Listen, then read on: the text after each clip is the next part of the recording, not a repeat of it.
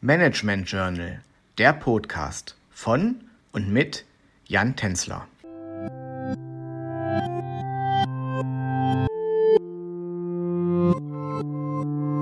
heute der Strategie von Familienunternehmen. Genauer gesagt beleuchten wir heute den Strategieprozess von Unternehmen. Grundsätzlich ist die richtige Strategie für Unternehmen wichtig, um die eigenen Ziele zu erreichen und um im Wettbewerb bestehen zu können. Je nach Ausgestaltung des Unternehmens werden dabei in Unternehmen unterschiedliche Strategien definiert.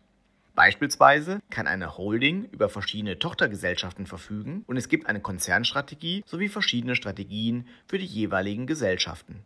Bei der Formulierung des Strategieprozesses sollten Unternehmen verschiedene Aspekte im Auge behalten. Der Beginn der Strategieformulierung startet normalerweise mit der Formulierung einer geeigneten Vision, einer Mission sowie den passenden Zielen.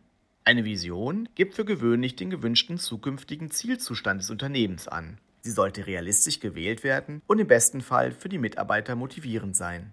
Mithilfe der Vision gibt das Unternehmen an, wohin es sich entwickeln will. Im Teil über die Nachhaltigkeit haben wir zum Beispiel besprochen, dass Unternehmen, die besonderen Wert auf ihre Nachhaltigkeit legen, dieses bereits in der Vision verankern. Die Mission wiederum gibt den Zweck oder den Auftrag des Unternehmens an. Die Frage lautet, welches Leistungsversprechen möchte man dem Kunden geben? Letztendlich stellen die Vision und die Mission die Voraussetzungen für die anschließende Strategieformulierung dar.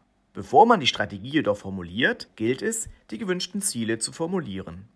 Bei der Zielformulierung unterscheidet man finanzielle Ziele, wie zum Beispiel Umsatz oder Gewinn, und strategische Ziele, wie beispielsweise den Anteil der Wiederkäufer.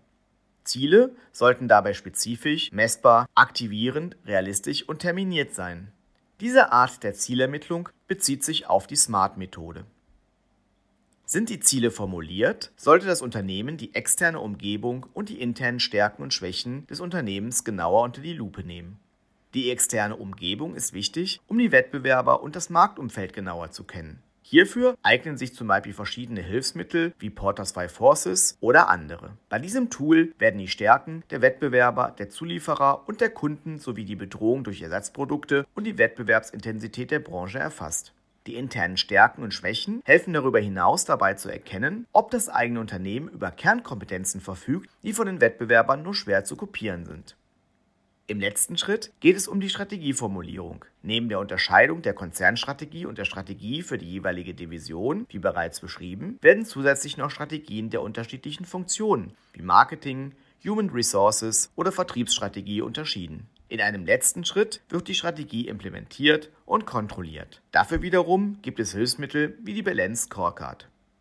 Damit haben Sie nun einen kleinen Überblick über den Strategieprozess im Unternehmen erhalten. Ich bedenke mich für Ihre Aufmerksamkeit und wünsche Ihnen bis nächste Woche alles Gute. Ihr Jan Tänzler.